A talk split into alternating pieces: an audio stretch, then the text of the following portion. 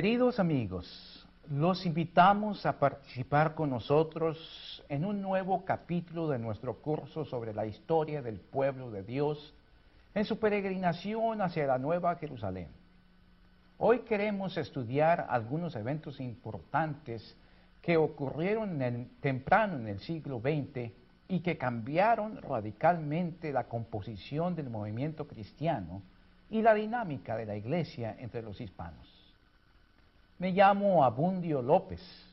Estoy aquí con mi esposa Rosa y el pastor Guillermo Seymour, un dedicado siervo del Señor. Fue en la iglesia del pastor Seymour que comenzamos nuestro ministerio. Nosotros somos hispanos. Nuestras familias tienen sus raíces en México. También somos pentecostales. Para ser más exactos, somos los primeros hispanos que se incorporaron al movimiento pentecostal. Hay personas que hablan mal de nuestro movimiento y que nos rechazan por nuestros orígenes humildes y porque nos consideran unos fanáticos. Pero nadie puede negar el gran impacto que ha tenido nuestro movimiento en todas partes del mundo. Ya existen ahora más de 400 millones de pentecostales en el mundo entero de cada cuatro cristianos en el mundo, uno pertenece a nuestro movimiento pentecostal.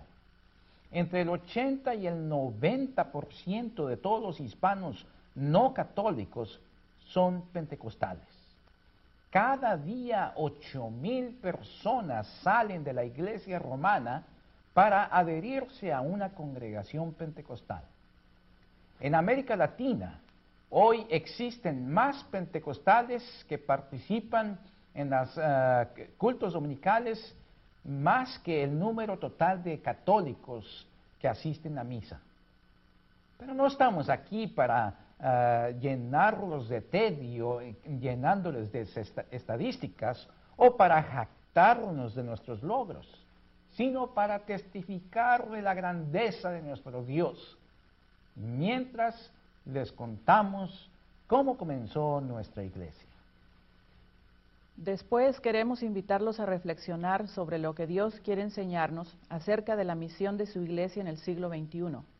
Creo que hay muchas lecciones que podemos aprender a través del estudio de la historia. Son lecciones importantes no solamente para los pentecostales, sino para todos los cristianos, sean católicos, bautistas, calvinistas o luteranos. Pero para comenzar esta historia, Voy a dar la palabra al pastor Seymour. Gracias, Rosa. Permítame presentarme. Seguramente antes de hoy nunca han oído acerca de mí, pues no soy de familia importante o famosa, según los criterios de este mundo. Me llamo Guillermo José Seymour, hijo de esclavos. Nací en el año 1870 en el estado de Luisiana, en medio de gran pobreza Nunca tuve la oportunidad de asistir a la escuela. Soy autodidacta, es decir, aprendí por mí mismo a leer y a escribir. Yo sé lo que es pasar hambre, necesidad y aguantar sufrimientos. Desde joven perdí un ojo y mi cara quedó un tanto sombría, un, un poco sombrío, cosa que me causó una gran pena pues muchas personas murmuraban a mis espaldas diciendo, ese negro feo sí que tiene aspecto satánico. Mentira, nunca fue un agente diabólico como han dicho algunos. Con frecuencia personas con opiniones racistas se expresan en esa forma porque no conocen el amor de nuestro Señor Jesucristo, ni tienen el Espíritu Santo en sus corazones. Yo creo firmemente que Dios ha iniciado el movimiento pentecostal con el fin de llamar al mundo a arrepentirse de su racismo y a formar parte de una gran familia de fe, donde todos están unidos por un mismo espíritu. Lo que ha pasado en nuestras vidas nos ha convencido de que Jesús quiere usar el movimiento pentecostal para enseñar a los cristianos de todas las iglesias que es su voluntad derribar todas las barreras raciales y sociales que ha utilizado Satanás para separar sus seguidores. Fue precisamente un mensaje de igualdad racial que tanto me conmovió cuando siendo aún joven me mudé a la ciudad de Cincinnati y comencé a asistir a una congregación que pertenecía al movimiento de santidad. Las iglesias de santidad enseñan que hay dos grandes obras de Dios en la vida de los cristianos. La primera obra es la obra de justificación por la fe. Esta obra se realiza cuando creemos en Jesús como nuestro Salvador. La segunda gran obra es la santificación. Esta sucede cuando después de muchos ayunos, oraciones y vigilias, Dios actúa instantáneamente para destruir en nosotros todos los deseos pecaminosos y todo vestigio del pecado original. Yo buscaba esa santidad para mi vida, pero lo que me enseñaron en la iglesia era algo nuevo para mí. Se enseñaba que el, en el fin del mundo se estaba acercando y que los verdaderos creyentes deberían salir de sus iglesias racistas para formar parte de una iglesia purificada, una iglesia sin barreras raciales, en igualdad, que se manifestaran todos los dones del Espíritu Santo como en los días de los apóstoles. Este mensaje me impactó, pues había sufrido mucho por la discriminación racial, no solamente en las calles, sino también en algunas iglesias. Lamentablemente en los tiempos en que vivíamos había mucho prejuicio y racismo entre personas que se consideraban a sí mismas cristianas. Existía y existe aún una organización racista llamada Ku Klux Klan, cuyo propósito era exaltar la supremacía de la raza blanca. Tanto negros como hispanos sufrimos muchas barbaridades a manos de esa organización. En mi búsqueda de la verdadera santidad, mis peregrinaciones me llevaron a la ciudad de Houston en el año 1905. Allí en un culto de oración, escuché a una hermana de color de nombre Lucy Farrow orar en una lengua desconocida. ¿Dónde aprendiste a orar así? le pregunté. Ella me dijo que había trabajado como sirvienta en la casa de un predicador blanco llamado Carlos Fox. Parham, quien tenía un pequeño instituto bíblico en el cual los estudiantes buscaban la santidad y la bendición especial del Espíritu Santo como en la iglesia apostólica. Fue allí donde Lucy aprendió a orar así.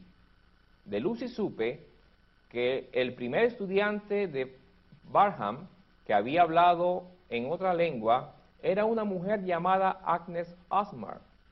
En una vigilia celebrada en vísperas del Año Nuevo de 1900, Agnes se puso a hablar en chino. Toda esta información despertaba dentro de mí la sed de experimentar el poder del Espíritu Santo en mi propia vida. Entonces, ¿fuiste a inscribirte a la escuela bíblica del pastor Parham?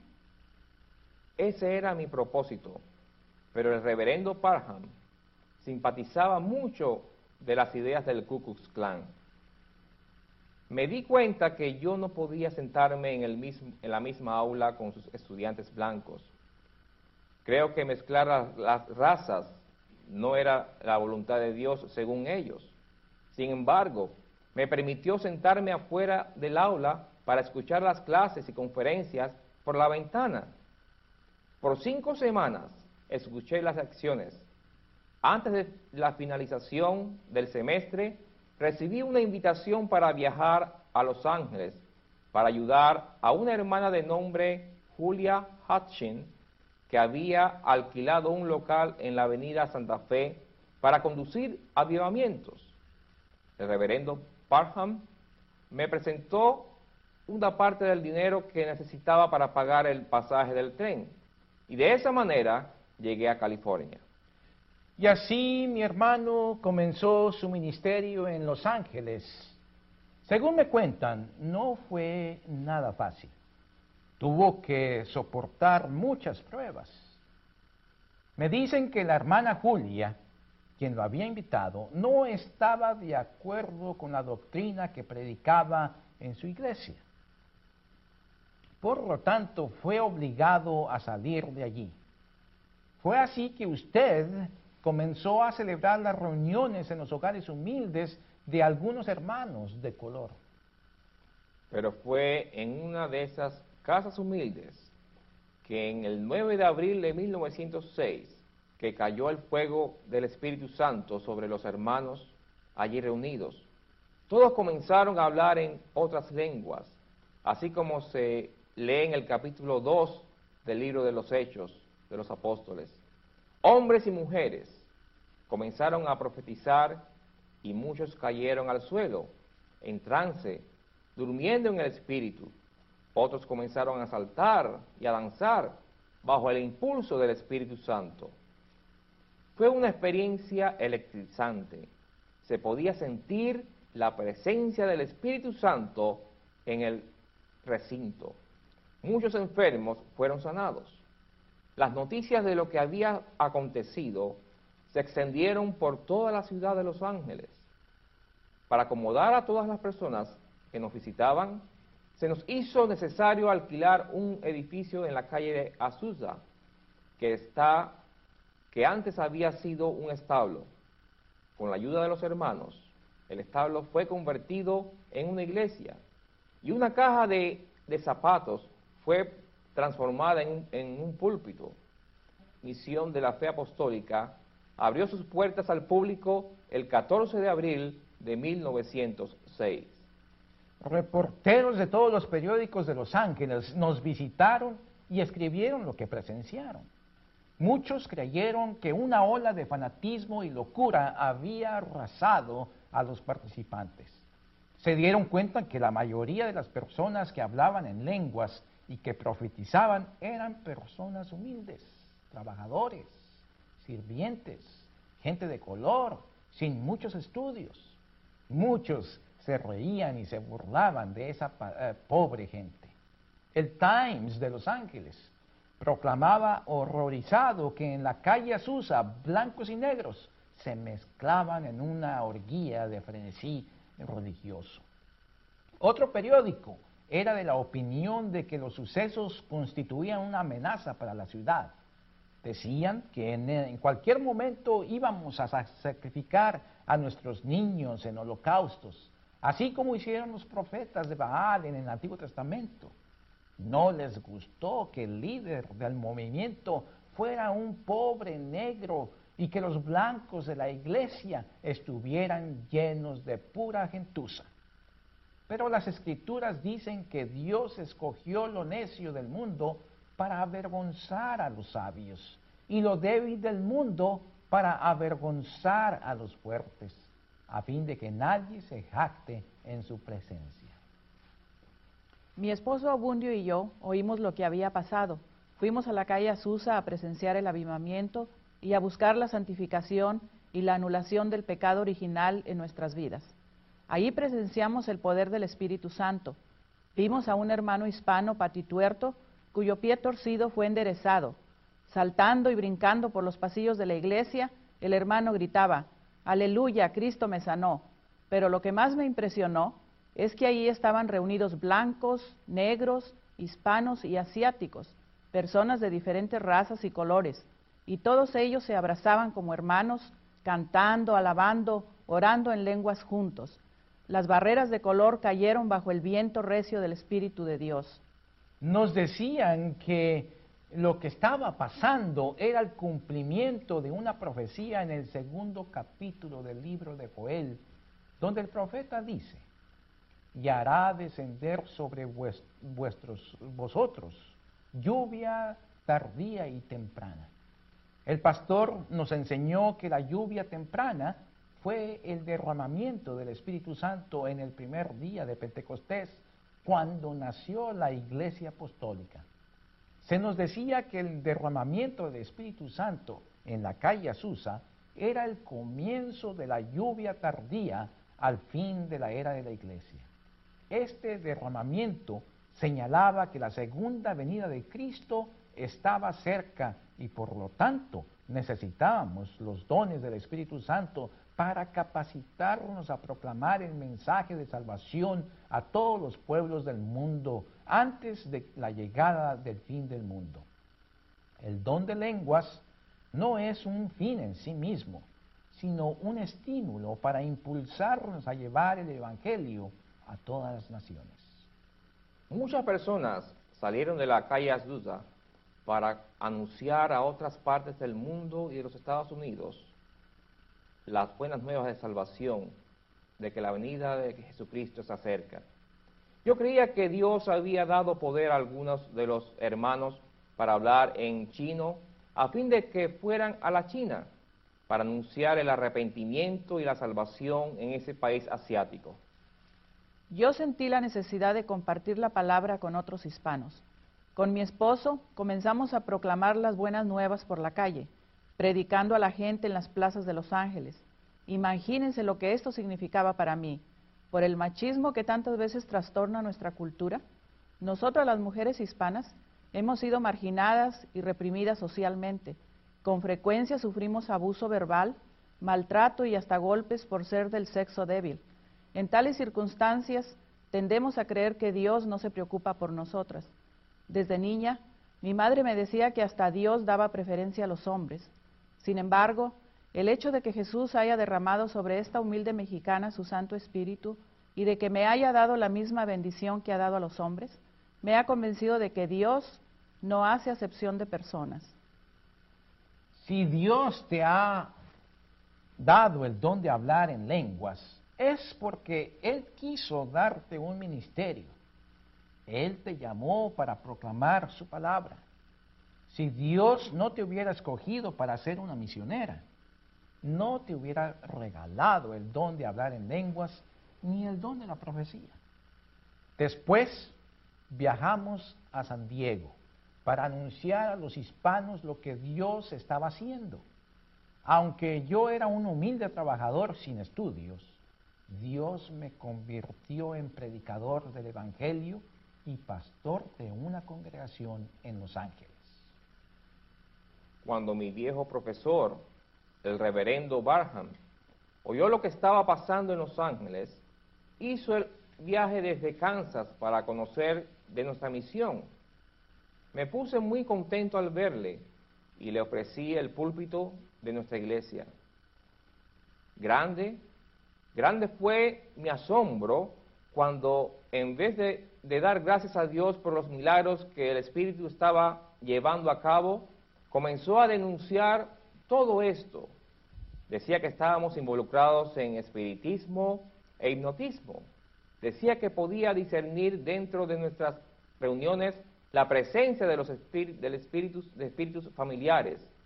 Insinuaba que los gritos de las personas que caían e, e, eran personas que quedaban en trance y descansaban en el Espíritu, no eran evidencias del Espíritu Santo, sino de la presencia de espíritus malignos.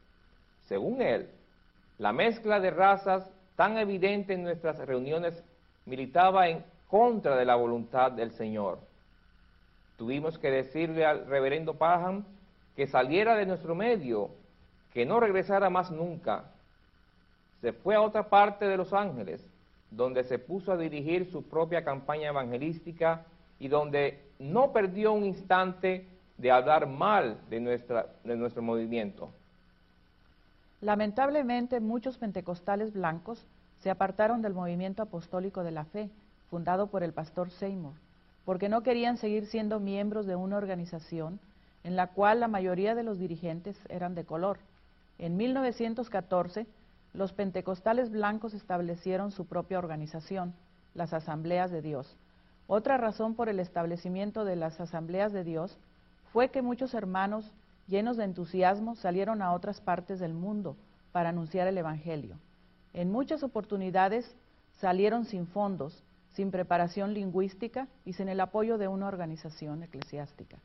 Llegaron a África, al Medio Oriente, al Lejano Oriente, esperando cosechar muchas almas para el granero del Señor. Muchos resultaron ser buenos misioneros, pero otros quedaron varados en situaciones pésimas, sin fondos, enfermos desesperados y sin posibilidades de volver a casa. Se establecieron las asambleas de Dios con el fin de coordinar la salida de misioneros y el establecimiento de nuevas obras, a fin de que todo fuera hecho decentemente y en orden. A pesar de las dificultades, nuestro movimiento se extendió por todo el mundo. De nuestra iglesia en la calle de Azusa salieron centenares de personas tocadas por el Espíritu de Dios. Nuevos grupos pentecostales nacieron en África, Europa, Asia y América Latina. Un hermano mexicano de nombre Francisco Salva sembró iglesias pentecostales a lo largo de Texas, Nuevo México, Nueva York, México y Puerto Rico, estableciendo el Consejo Latinoamericano de Iglesias Cristianas. La iglesia siempre crecía más entre las personas pobres, imaginadas y oprimidas. Yo creo que la música con que se alaba a Dios en nuestros avivamientos ha hecho mucho para atraer a las personas a nuestras reuniones. Desde un principio permitimos a los hermanos cantar alabanzas al Señor usando sus instrumentos tradicionales, guitarras, maracas, tambores africanos, marimbas guatemaltecas, saxofones, zampoñas andinas y baterías. Solíamos glorificar al Señor con ritmos de salsa, merengue, cumbia, joropo, mariachi, tango y jazz. Ha sido más fácil comunicar el Evangelio por medio de santos, eh, de, de cantos y coritos, que por medio de libros de teología. Entre nosotros se alaba a Dios no con la música de la gente, de la gente fina, sino con la música del pueblo. Los dones que el Espíritu Santo ha derramado sobre algunos de nuestros líderes también han ayudado en fortalecer nuestro movimiento. Los adinerados siempre pueden acudir a los hospitales de renombre y comprar los servicios de los médicos más famosos, pero los pobres, a quienes faltan los recursos, tienen que sobrevivir dependiendo de los milagros. Doy gracias a Dios por los dones que ha dado a su iglesia, de sanidad, de profecía, de lenguas y el poder para expulsar demonios. Hermana Rosa, yo he visto dentro de nuestro movimiento a personas que poseían muchos de los dones que tú has mencionado, pero muchas de ellas han provocado disensiones, divisiones en medio dentro de nuestras iglesias. Muchos pentecostales blancos que se jactan de haber sido bautizados en el Espíritu Santo me han rechazado porque soy negro. ¿Cómo puede un racista estar lleno del Espíritu Santo? Yo creía que el fuego del Espíritu Santo había caído sobre negros, hispanos, blancos y asiáticos en nuestra iglesia en la calle de Azusa, porque Dios quería unirnos a todos en una sola eh, hermandad de amor. Creía que Dios quería llamar a los pobres y marginados y no solamente a los blancos de clase media a participar en el cumplimiento de la gran comisión. Creía que se podía discernir la operación del Espíritu Santo, tanto por la presencia de los dones carismáticos, pero después de mucha reflexión he llegado a la conclusión de que es a base de los frutos del Espíritu y no de los dones, que llegamos a conocer dónde está presente el fuego del Espíritu Santo. En los últimos años de mi vida llegué a interpretar la experiencia pentecostal de otra manera, Ahora no me importa cuántas lenguas hablan los que afirman ser miembros de nuestro movimiento. Si se ponen iracundos, si hablan en contra de sus hermanos, si son racistas, si no tienen amor, no tienen el bautismo del Espíritu Santo. Sí, Pastor Guillermo, estoy de acuerdo. Varias veces he gozado durante nuestras reuniones la experiencia de dormir en el Espíritu, lo que los gringos llaman being slain in the Spirit o muriendo en el espíritu. Al recibir la imposición de las manos, me caí al suelo como muerta, como en un sueño profundo. Después sentí una gran paz y un gozo inefable en todo mi ser. Para mí fue algo maravilloso. El Señor me había tocado. Pero esta dulce experiencia casi llegó a ser para mí un fin en sí mismo. Ahora me doy cuenta que morir en el Espíritu es un símbolo por medio del cual el Señor nos llama a morir a las vanidades, los valores y los engaños del mundo. Tener la experiencia sin morir al orgullo, el amor al dinero, el deseo de vengarse, puede conducirnos a la hipocresía y al orgullo espiritual. Creo que el Señor nos ha bendecido a nosotros, los pentecostales, porque hemos dado prioridad a dos cosas. al cumplimiento de la gran comisión de nuestro Señor y al ministerio que enfatiza el servicio a los pobres. Una vez que nos olvidamos de los pobres y de la misión mundial de nuestro Señor, perdemos las bendiciones que Dios nos ha dado en su gracia. Dios ha levantado a nuestro movimiento para llamar a los cristianos de todas las denominaciones para predicar el Evangelio a todos los pueblos y a no olvidar a los pobres. ¿No crees tú que es así? Efectivamente, pero he notado con alarma y con gran tristeza que muchos hermanos que se identifican con nuestro movimiento se están olvidando de los pobres. En vez de identificarse con los pobres de la tierra, se visten como artistas de la farándula, jactándose de su prosperidad material. Lo que es peor, unos cuantos pentecostales acomodados predican un evangelio de prosperidad para justificar un estilo de vida que es una negación de Cristo y su pobreza. En vez de trabajar para efectuar cambios sociales en favor de la clase marginada, se, se identifican con las clases altas que siempre han buscado defender sistemas económicos y políticos injustos y anticristianos. Temo mucho, hermanos, que se está olvidando cómo el, cómo el movimiento comenzó, en un establo alquilado de este pobre negro feo. Mis hermanos, luteranos, bautistas y católicos, en vez de criticar tanto nuestro movimiento, oren por nosotros, a fin de que no olvidemos la razón por la cual el Señor nos ha llamado.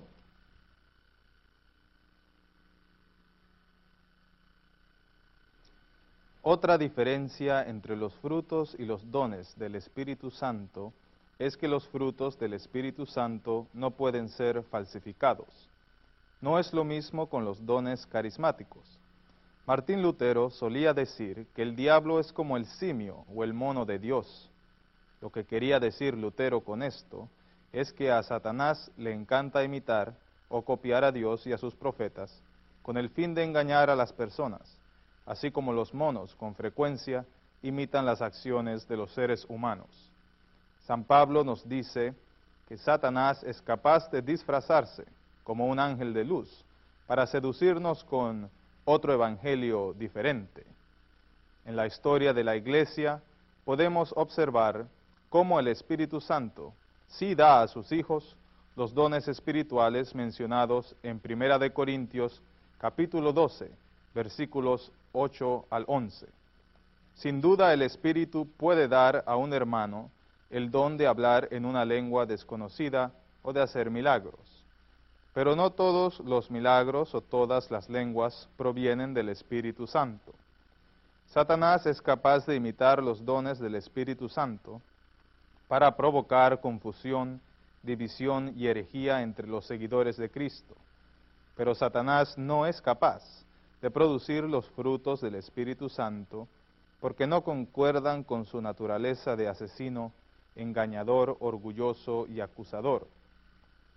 Los frutos del Espíritu Santo mencionados en Gálatas son los frutos que surgen de la vida de una persona que ha sido justificada por la fe. Por medio del bautismo, la Santa Cena y la proclamación del Evangelio, Jesús nos otorga no solamente el perdón de los pecados, sino también el Espíritu Santo. Todo aquel que ha creído en Jesucristo como su Salvador tiene el bautismo del Espíritu Santo pues es imposible creer en Jesús sin el Espíritu Santo. La fe no es el producto de nuestra religiosidad, sino un milagro que produce el Espíritu Santo en nuestros corazones. En este segmento queremos seguir hablando del movimiento pentecostal y de otros eventos claves en la historia de la Iglesia que ocurrieron en el siglo XX. Pero quiero comenzar dándoles mi propio testimonio. Me llamo Daniel Berg. Soy sueco de nacimiento. Vivía en la ciudad de Chicago cuando me enteré de lo sucedido en el avivamiento pentecostal en la calle Azusa. Aunque éramos simples laicos, sin preparación teológica, yo y mi amigo Gunnar Wingren, otro sueco que vivía en Chicago, nos sentimos llamados por el Espíritu Santo a viajar a Brasil para compartir las bendiciones que habíamos recibido con los habitantes de este gran país suramericano. Gracias, y me llamo Gunnar Wingren.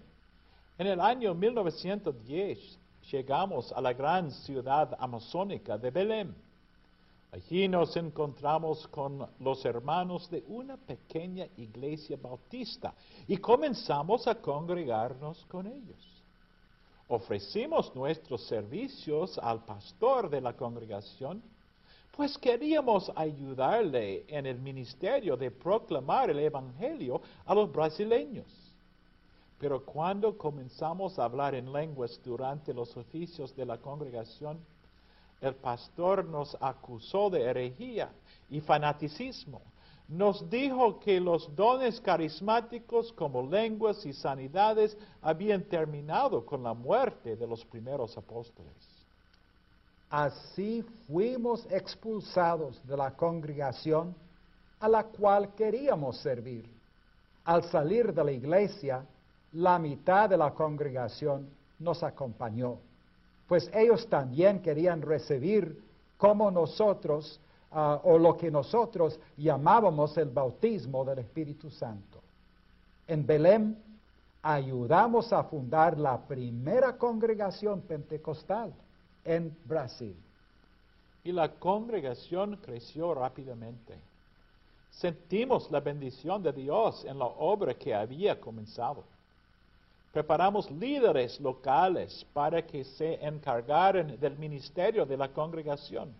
Estábamos convencidos de que todos los miembros de la congregación debían estar activos en el ministerio local, no solamente los pastores.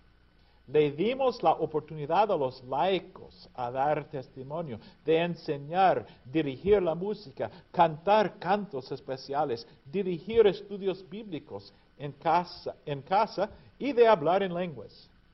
Nos dicen que una de las claves del crecimiento pentecostal en el mundo y entre los hispanos es el hecho de que hemos tenido eh, más éxito que cualquier otro grupo religioso, es involucrar a los laicos en el ministerio local de la iglesia. En la mayoría de las denominaciones, los sacerdotes y pastores han acaparado todas las funciones del ministerio para sí mismos y han delegado a los laicos a calentar los bancos. Puede ser que una de las lecciones que Dios quiere enseñar a la Iglesia Universal a través del movimiento pentecostal es que todos los miembros del pueblo de Dios deben ser capacitados para usar sus dones para servir en la iglesia en el mundo. No es necesario ser un miembro bien educado de la clase media para ser activo en el ministerio de la iglesia. La mayoría de los primeros discípulos del Señor eran laicos como nosotros y no sacerdotes. Eran miembros de las clases populares, trabajadores, pescadores, hombres pobres como nosotros.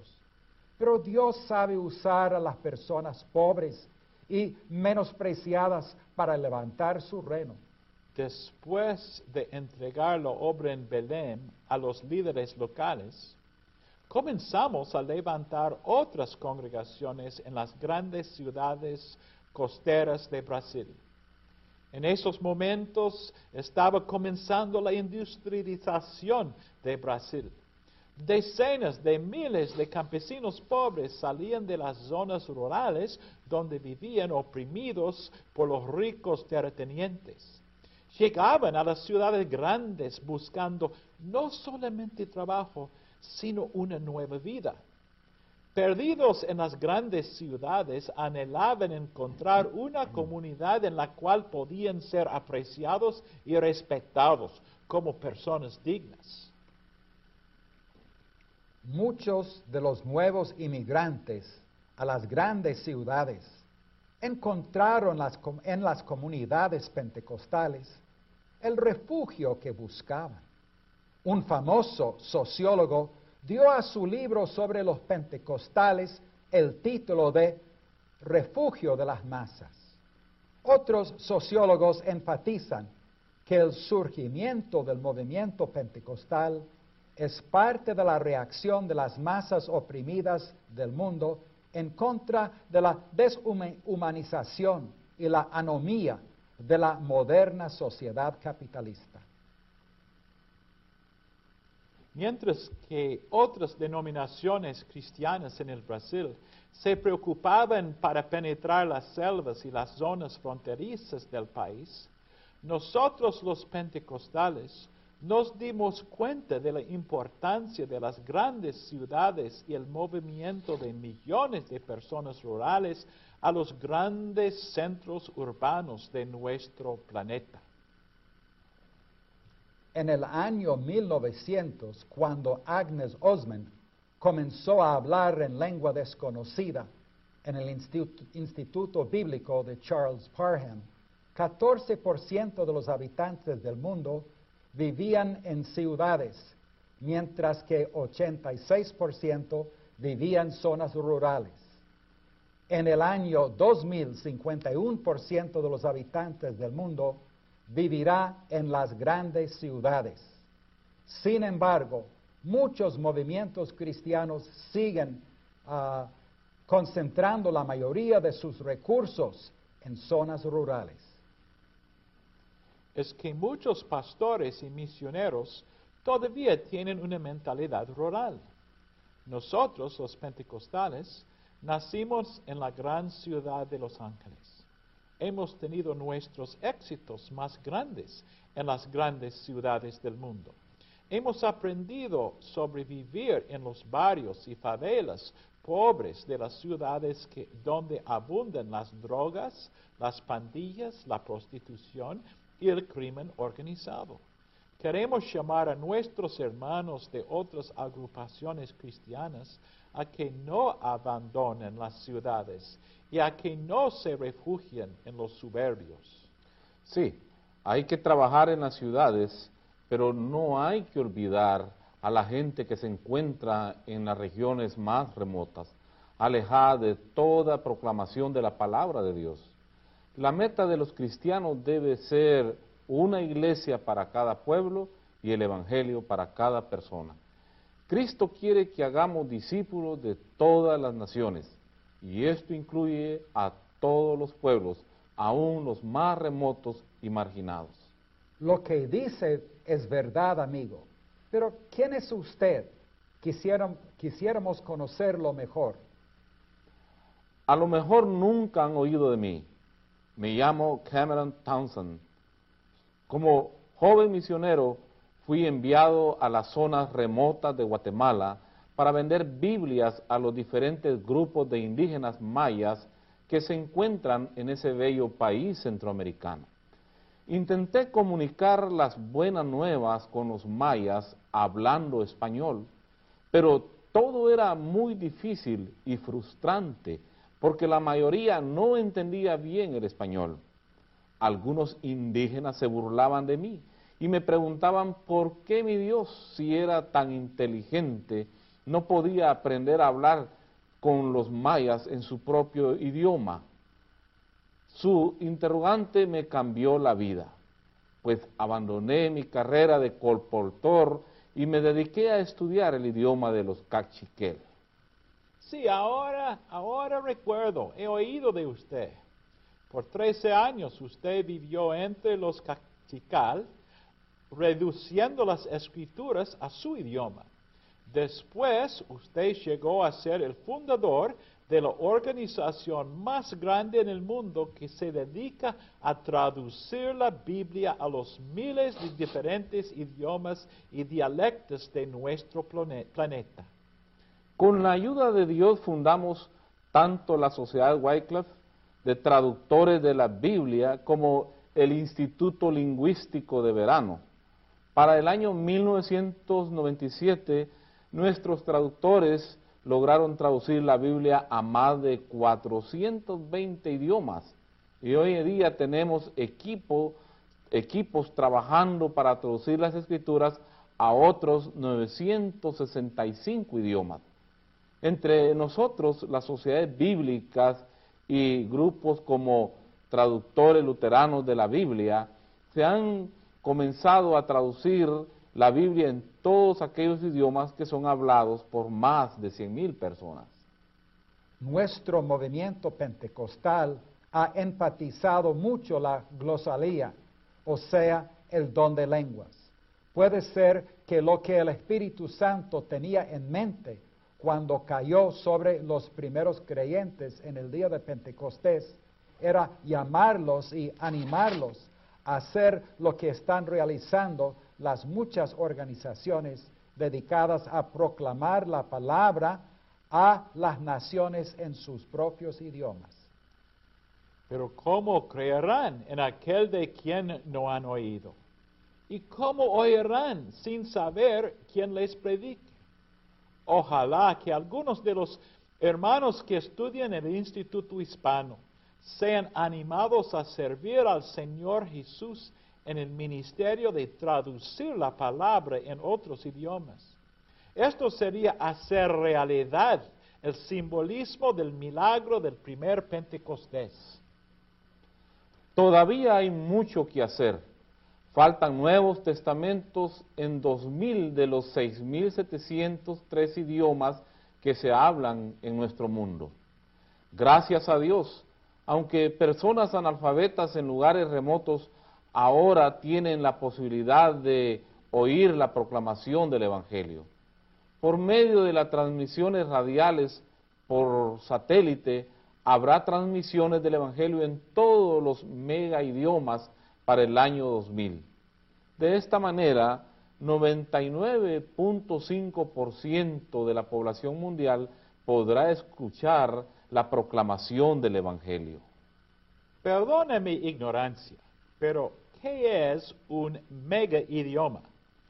Es un idioma hablado por más de un millón de personas.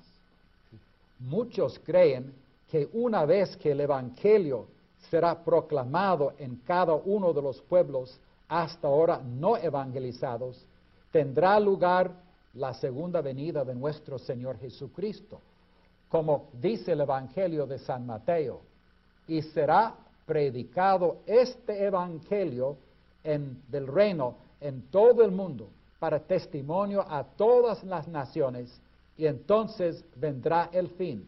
Mateo 24, 14. Muchos pentecostales están tan activos en la evangelización porque creen que de esta manera están apurando la llegada del reino de Dios. No sé si estoy de acuerdo con ustedes, hermano, en cuanto a nuestra capacidad de apurar la segunda venida de Cristo, pero sí creo en la necesidad de amar a todos los cristianos a estar activos en la evangelización del mundo. Creo que una de las razones por las que Dios ha bendecido al movimiento pentecostal es porque los pentecostales le han dado la prioridad tan alta a la gran comisión. Gracias a Dios, el trabajo misionero ya no es una prerrogativa de las iglesias de Europa y Norteamérica. Ya la mitad de los más de 150 mil misioneros en el mundo son del así llamado tercer mundo. Ustedes los pentecostales han dado un buen ejemplo a las demás iglesias en cuanto a la importancia de las misiones. Si dejamos de dar prioridad a la gran comisión, Dios nos quitará sus dones y se los dará a otros grupos y otros movimientos. Ojalá que muchos hermanos y hermanas que estudian en el Instituto Hispano se capaciten para ser como segadores en la gran cosecha que el Señor está preparando entre las naciones. Cuán hermosas son los pies de los que anuncian la paz, de los que anuncian las buenas nuevas. Señor, vénganos tu reino.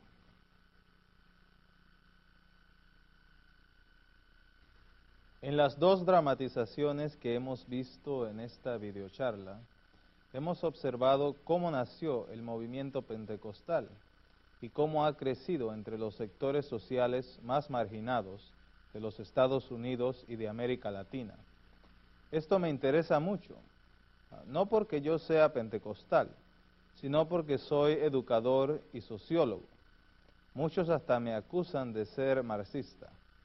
Mi nombre es Paulo Freire. Estoy aquí con ustedes en este segmento con otro brasilero, el padre franciscano Leonardo Boff, un hombre que ha luchado valientemente para defender los derechos humanos de los pobres y marginados. En la primera parte de la década de los 60, el presidente de Brasil me nombró para desarrollar un programa de alfabetización y capacitación social para servir a los campesinos y trabajadores de mi patria natal. Pero al iniciar tus estudios, Pablo, te encontraste con un gran problema. Los pobres y marginados con quienes comenzaste a trabajar no mostraban interés en estudiar. Creían que no valía la pena aprender a leer y escribir porque nunca cambiaría su penosa situación de hambre, miseria y opresión. Después de tantos años de sufrimiento, habían caído en el fatalismo. Creían que era su destino sufrir y ser pobres. Según ellos, no valía la pena intentar superarse, pues no era la voluntad de Dios. Nuestra pedagogía, por lo tanto, no comenzaba enseñando el alfabeto, sino ayudando a los oprimidos a descubrir que su pobreza y su sufrimiento no eran su destino. Tenían que analizar su situación para descubrir que los pobres eh, no son pobres ah, por ser negros o indios, ni por ser más pecadores que los ricos. Los pobres son pobres no porque sea su destino o su karma, no es porque hayan nacido bajo cierto signo del zodiaco, no, los pobres son pobres porque los ricos son ricos. Los culpables del sufrimiento de los pobres son los ricos terratenientes, banqueros capitalistas, los políticos corruptos y los teólogos que justifican el acaparamiento de los bienes de la creación por parte de las élites dominantes. El proceso pedagógico que sirve para ayudar a los pobres a tomar conciencia de la verdadera razón de su sufrimiento, es lo que llamamos concientización. La segunda fase de la concientización tiene como finalidad ayudar a los oprimidos a darse cuenta que Dios no está con las élites dominantes, ni, sino que está con los pobres. Desde los días de los esclavos hebreos que sufrían bajo los capataces en Egipto, Yahvé es el Dios que oye el clamor de los oprimidos. Dios es el Dios de los pobres, los refugiados, los esclavizados, los marginados, los oprimidos. Dios ha actuado a través de toda la historia humana para capacitar a los pobres, no solamente a librarse de la opresión, sino también para establecer el reino de Dios aquí en la tierra. Sí, Dios está con los oprimidos y no con los sistemas opresores. Los sistemas políticos, económicos y sociales que producen opresión pueden ser cambiados. Puesto que Dios quiere capacitar a los pobres para transformar su realidad, vale la pena aprender a leer y a escribir. Sí, vale la pena capacitarse. Sí, vale la pena luchar por tener un mundo mejor que no, será otra cosa sino el reino de Dios. Nosotros creemos que la misión que Dios nos ha dado aquí en la tierra es de ayudar a los pobres a llegar a ser autores de su propia liberación y de la liberación del mundo. Después del golpe militar en 1964, yo fui perseguido por el nuevo gobierno de Brasil mis ideas fueron denunciadas como demasiado revolucionarias. tuve que huir a Chile, donde presté servicios al gobierno del nuevo presidente Salvador Allende. Cuando Allende fue derrotado por el golpe militar del general Pinochet, tuve que huir nuevamente, esta vez a Suiza, donde trabajé en el Concilio Mundial de Iglesias. Hemos incorporado muchas de las ideas de Pablo Freire al movimiento de las comunidades eclesiales de base que comenzó en el Brasil en 1956. Las comunidades de base son grupos de cristianos que se reúnen tanto para estudiar la Biblia como la situación en la cual se encuentran en el mundo. A base de su lectura de la Biblia, eh, desde la óptica de los casos concretos de sufrimiento y opresión en el mundo, los miembros de la comunidad no solamente oran, sino que toman acciones concretas para transformar su realidad. Yo he sostenido que las comunidades de base no son solamente pequeños grupos donde los pobres imaginados se reúnen para estudiar la palabra y celebrar los sacramentos, sino células del reino de Dios, donde se denuncian las injusticias, se toman acciones políticas concretas para transformar la sociedad. En las comunidades de base, a lo largo de las Américas, son los pobres y oprimidos los que gobiernan y determinan las prioridades del grupo.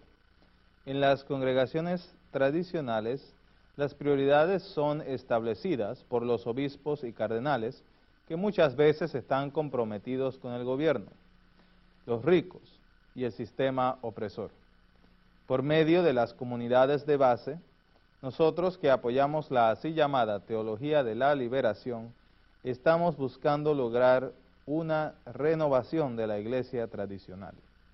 Al principio nosotros consideramos a los pentecostales como enemigos de nuestro movimiento, pero hemos tenido que hacer una reevaluación del papel de los pentecostales entre los hispanos.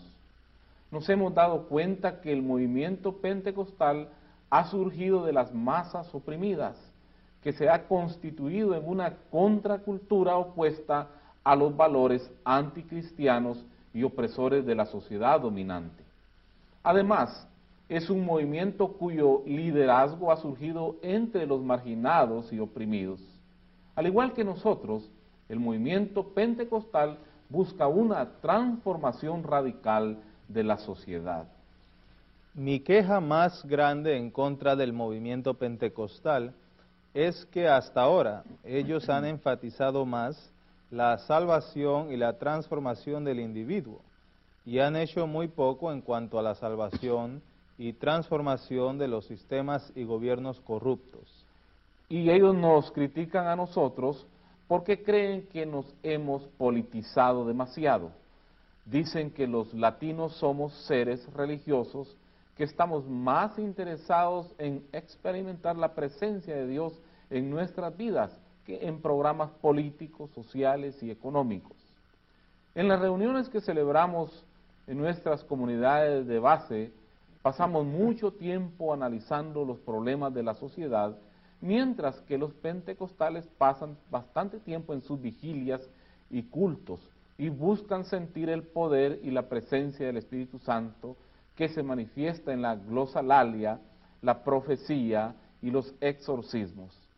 Esta puede ser la razón por la que el crecimiento de las comunidades de base ha menguado mientras que el movimiento pentecostal sigue en aumento. Sea como sea, la historia de la iglesia cristiana sigue adelante, entrando en su tercer milenio. ¿Quién sabe cuál será el próximo capítulo en esa historia? Lo que sí sabemos es que el último capítulo de la historia será el retorno de Cristo para establecer plenamente el reino de Dios creo que todos los cristianos, católicos, pentecostales, ortodoxos, evangélicos y luteranos, seguirán orando, trabajando a fin de que se concrete el reino de Dios entre nosotros, en nuestras iglesias y en el mundo. Aunque los mártires santos y reformadores que hemos estudiado en este curso hayan tenido diferentes prioridades, diferentes enfoques doctrinales y diferentes programas para analizar y realizar sus sueños, todos estarían de acuerdo en unir sus voces y sus corazones para orar juntos la oración con la que termina el último libro del Nuevo Testamento. Maranata, amén. Sí, ven Señor Jesús. Delante de nuestros ojos podemos observar una pintura del artista latinoamericano Adolfo Pérez Esquivel. Teniendo en cuenta lo ocurrido en la última dramatización, discuta las siguientes preguntas. Número uno, ¿qué es lo que representa el cuadro? Nuevamente, ¿qué es lo que representa el cuadro? Número dos, en su opinión, ¿cuál es la relación entre el cuadro y el último diálogo que hemos presenciado en este video charla? Otra vez, ¿cuál es la relación entre el cuadro y el último diálogo que hemos presenciado en este video charla? Y últimamente, tres, no hemos mencionado el título que lleva la pintura, porque en este ejercicio queremos que los miembros del grupo discutan entre sí cuál sería el mejor título para el cuadro. Escriba sobre la línea A el título que usted ha escogido. Escriba sobre la línea B el título escogido por el grupo. Muchas gracias.